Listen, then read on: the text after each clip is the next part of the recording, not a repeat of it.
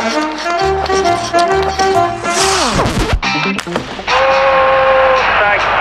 моментов больше не будет.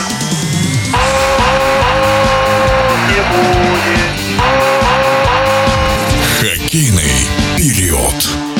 Континентальная хоккейная лига планирует внести изменения в регламент. По информации Спортэкспресса, усовершенствует систему потолка зарплат, чтобы клубы в дальнейшем ее не обходили с помощью различных бонусов и премиальных. Своими предложениями по нововведению в эфире спортивного радиодвижения делится мастер спорта международного класса, хоккейный эксперт Игорь Бахмутов.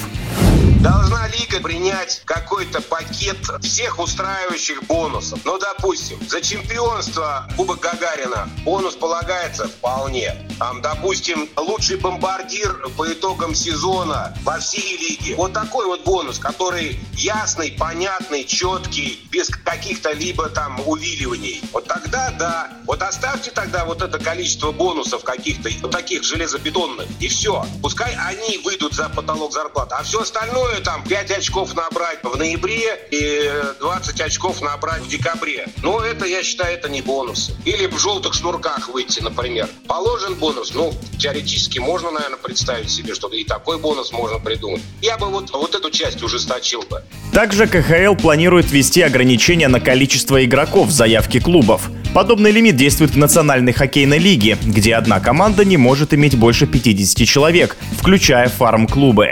Мнение на эту тему Игоря Бахмутова. Я не вижу смысла в этом ограничении. У нас есть КХЛ, высшая хоккейная лига, молодежная хоккейная лига, есть молодежная хоккейная лига Б, НМХЛ так называемая, да. Есть юниорская лига. Почему бы, допустим, ну, серьезному клубу не иметь представительства во всех этих лигах? Резонно? Вполне. Допустим, условного СКА Санкт-Петербурга или ЦСКА есть возможность содержать команды во всех этих лигах и минимум там по 25 человек. Но почему Почему нет-то? Я, например, не вижу в этом ничего плохого. У нас и так образуется горлышко после детской спортивной школы, после юниорского хоккея во взрослый. А где им быть-то всем? Вот куда игрокам этим деваться? Ведь не секрет, эта цифра известна, что там команда мастеров попадает от силы 3-4% занимающихся. А остальные что? На мороз? Тоже неправильно, я считаю. Поэтому я бы не стал ограничивать эту самую заявку. Пускай пацаны развиваются. Чем плохо? Наоборот, хорошо.